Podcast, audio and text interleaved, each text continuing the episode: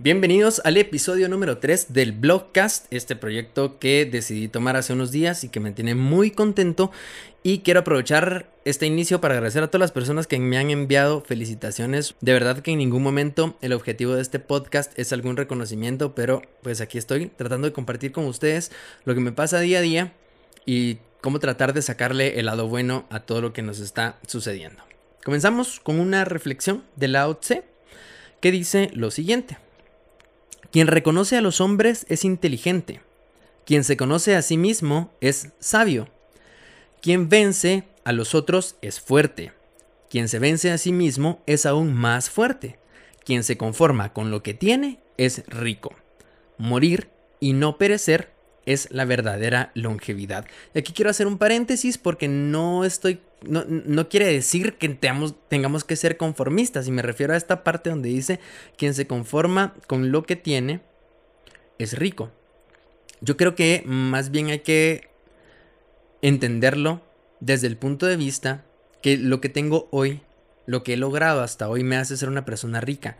No necesariamente con una cuenta de banco llena, pero sí una persona rica en satisfacción, rica en logros, rica en buenas actitudes, en buenos valores que deberíamos de practicar todo el tiempo. Así que todo lo que nos hace ser lo que somos hoy nos ha enriquecido.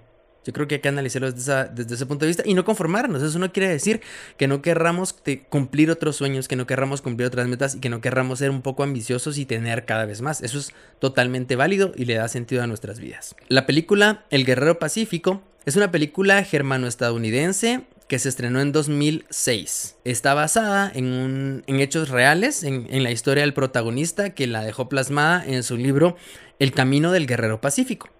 Él se llama Dan Millman, es un ex atleta y ahora es maestro de artes marciales, entrenador y catedrático universitario. Así que vamos a ver 10 citas, 10 lecciones que nos deja esta película para que cuando ustedes la vean la puedan entender un poco mejor basados en este análisis que pude haber hecho. Número 1.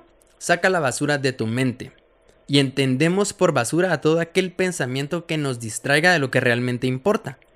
Estar presente plenamente en el momento, en el aquí y el ahora. Muchas veces nos llenamos de ruidos, estamos metidos en redes sociales, estamos viendo cosas que no nos aportan valor.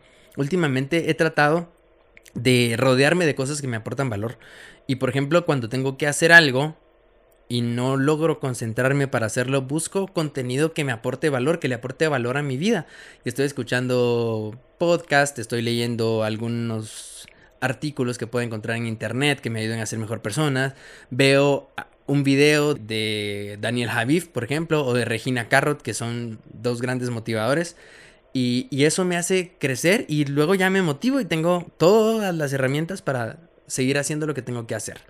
Así que saquemos toda la basura que nos rodea, saquemos toda la basura que tenemos en nuestra mente y dediquémonos más a lo que realmente importa. Número 2. La felicidad es una cualidad evasiva. Si la buscas, no la encuentras. Usualmente estamos necios tratando de ser felices, estamos buscando ser felices y realmente no es eso lo que deberíamos de tener en la cabeza, sino buscar esas cosas que nos gusta hacer y a través de ellas vamos a encontrar la felicidad proponernos esas cosas que siempre quisimos hacer y que por alguna razón no las hemos hecho y si eso nos aporta felicidad pues vamos a llegar a ser felices cuando realmente las estemos haciendo.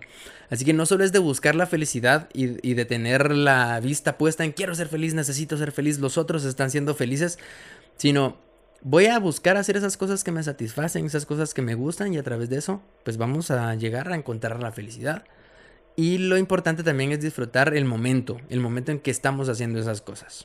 Número 3. El viaje aporta la felicidad, no el destino. Y esto se relaciona mucho con lo que acabo de decir. Y es que a veces nos enfocamos demasiado en ese objetivo que queremos alcanzar que nos bloqueamos y no nos disfrutamos el camino. Y el camino nos enriquece muchísimo. A veces no estamos conscientes de lo mucho que podemos aprender cuando estamos emprendiendo algo, cuando estamos comenzando algo. Por ejemplo, vamos a hacer una caminata, una caminata de muchas horas, por ejemplo, subir un volcán. Y tenemos claro que al subir un volcán el camino es largo y lo que vamos a encontrar allá arriba es un paisaje hermoso y es una experiencia fenomenal. Pero tenemos que estar conscientes de disfrutarnos el camino también y de ir viendo cómo ese contacto con la naturaleza nos hace entender nuestras capacidades físicas. Por ejemplo, mi primer volcán fue el volcán Tacaná, uno de los más altos de Centroamérica. Ese fue el primer volcán que yo subí y no estaba preparado físicamente ni mentalmente para hacerlo. Y creo que esa fue una de las razones por las que me lo disfruté tanto. Yo en mi vida había subido un volcán. Mi primer volcán fue ese porque en el trabajo se me dio la oportunidad de hacerlo. Y cuando me dijeron, ¿te vas a subir un volcán? Yo dije, bueno, vamos. Y empecé, empecé a subirlo con gente que sí tenía muchísima experiencia haciéndolo. Y me di cuenta de que yo estaba bastante limitado en mis capacidades físicas para hacer ese tipo de travesías. Y que para eso yo tendría que haberme cuidado antes, tendría que haber cuidado mi alimentación, tendría que haber cuidado mi resistencia física para disfrutarlo un poco más, según yo. Sin embargo, el camino me fue enseñando que sí era capaz de hacerlo. A pesar de tener esas limitaciones, yo sí fui capaz de hacerlo y literalmente subí gateando y subí 20 minutos después del resto del grupo, pero lo logré hacer. Porque me disfruté el camino, porque no quise rendirme y porque al final de cuentas en la parte más complicada, los que ya subieron me comprenderán que el último tramo, los últimos metros son los más difíciles. Recuerdo que eran las 5 de la mañana y no quise darme por vencido mis compañeros sí lograron ver el amanecer ahí arriba. Cuando yo llegué, pues ya estaba claro. Pero no quise darme por vencido. Yo dije, si llegué hasta aquí, puedo aportar un poquito más de fuerza y llegar hasta allá arriba. Y me disfruté cada paso, me disfruté cada gateada que hice en esa parte. Y al final de cuentas, creo que yo era uno de los más felices de haber llegado ahí arriba porque fui el que más dificultades tuvo para lograrlo. Y así podemos hacer analogías en la vida también. Entonces, disfrutémonos el camino. El viaje aporta felicidad, no el destino. Yo no sabía ni siquiera qué iba a pasar ahí arriba. Bueno, número 4. La muerte no es triste. Lo triste es la gente que no sabe vivirla. Y eso me lleva a una frase de Sócrates que dice, una vida que no ha sido explorada no merece ser vivida. Disfrutemos de nuestra vida, disfrutemos del presente, de lo que tenemos hoy, de lo que hemos logrado construir y sobre todo disfrutemos de nuestra familia, de nuestros amigos y de tiempo con nosotros mismos. Consintámonos, hagamos cosas que nos gusten, dejemos un poquito de lado eso que nos rodea y nos hace tanto ruido y dejemos nuestra mente en blanco y dediquemos a nosotros un momento.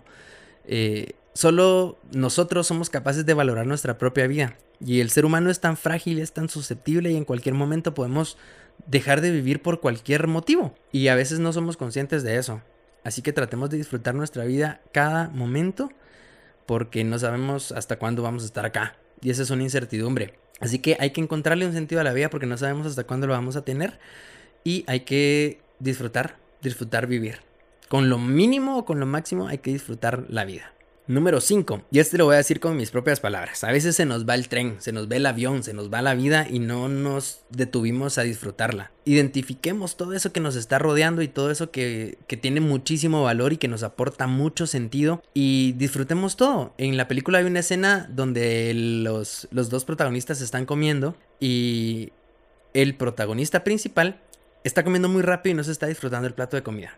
Y la otra persona que se convierte en su mentor le dice que se calme, que se disfrute cada bocado. Y, en otra parte de la película le dice, yo llevo practicando toda una vida. Deberíamos de hacer eso. Deberíamos de practicar todo, todos los días. Nosotros ya sabemos caminar, lo hacemos por inercia, todos los días un paso detrás del otro. Pero ¿qué tal si un día salimos a caminar por 20 minutos y practicamos nuestra manera de caminar? Deberíamos de hacer ese ejercicio, yo me comprometo a hacerlo y estoy seguro que vamos a encontrar muchas cosas alrededor de esa caminata que nos van a enriquecer y nos van a dar mucho sentido. Número 6. Sé más de lo que piensas y piensa más de lo que sabes. Y ojo a esta frase que dice, el conocimiento no equivale a sabiduría. La sabiduría consiste en hacerlo. Podemos tener muchísimo conocimiento sobre algo, toda la teoría, pero no es hasta que lo hagamos que vamos a entender cómo funcionan realmente las cosas. Me pasó en la universidad, tenía toda la teoría para ser un comunicador, pero cuando ya estaba en operaciones me di cuenta que las cosas son un poquito distintas a lo que los libros dicen, sobre todo porque una situación que sucede aquí en Guatemala no va a pasar exactamente igual que una situación que pasa en México, que una que pasa acá mismo en el país, en Huehuetenango, en Petén. Cada cosa es distinta Cada uno tenemos contextos diferentes y pues las cosas van a tener resultados distintos. Número 7. Las personas no son lo que piensan que son, solo creen serlo. Muchas veces tenemos que vernos desde afuera, tenemos que salir de nuestro ser mentalmente y ponernos en los pies del otro para entender cómo nos perciben los demás. Yo creo que soy una cosa, pero en realidad soy lo que los otros interpretan de mí que soy. Como resultado de esas cosas que hago, buenas y malas, porque definitivamente eh, las buenas intenciones no necesariamente son buenas actitudes. Es necesario detenernos un segundo a pensar quiénes somos. Desde otra perspectiva y no solo lo que nosotros queremos ser o lo que nosotros pensamos que somos. Número 8. A quien cuesta más querer es a quien más necesita amor. Y eso, por supuesto que es así. Las personas que nos quieren las queremos de vuelta como un acto recíproco natural de, del ser humano. Pero esas personas que nos cuesta querer son las que más amor necesitan. Y para poder llegar a darles ese amor que necesitan, es necesario que tengamos compasión. Y esto me lleva a pensar a una frase que dice, todos quieren verte bien, pero no mejor que ellos. Y eso pasa todo el tiempo. Tenemos, estamos rodeados de muchas envidias, de muchas críticas, de mucho hate. Y la verdad es que tenemos que centrarnos más en eso que nos hace sentir felices, que nos hace sentir conformes y cómodos con lo que estamos haciendo. Démosle amor incluso a esas personas que nos critican, esas personas que nos que pueden estar todo el tiempo eh, haciéndonos quedar mal. Tratemos de darles amor porque eso nos va a dar tranquilidad y por medio de esa tranquilidad es que vamos a poder dar el siguiente paso y darlo bien. Así que si en este momento están pasando por alguna situación de envidia, en alguna situación laboral en la que algún compañero por ahí está haciéndonos quedar mal, tratemos de darle amor. Y con darle amor no, no me refiero a ir y eh, ser el mejor amigo de esta persona, no. Darle amor simplemente deseándole lo mejor, no siguiéndole el juego, no generando roces ni creando una competencia, sino teniendo un poco de compasión por él, porque algún problema muy serio debe tener como para que nos esté tirando odio. Así que nosotros devolvámosle amor, convirtamos ese odio en amor, hagámosle buenos deseos y pues que la vida se encargue de demostrarle a él que con amor las cosas funcionan mejor. Número 9.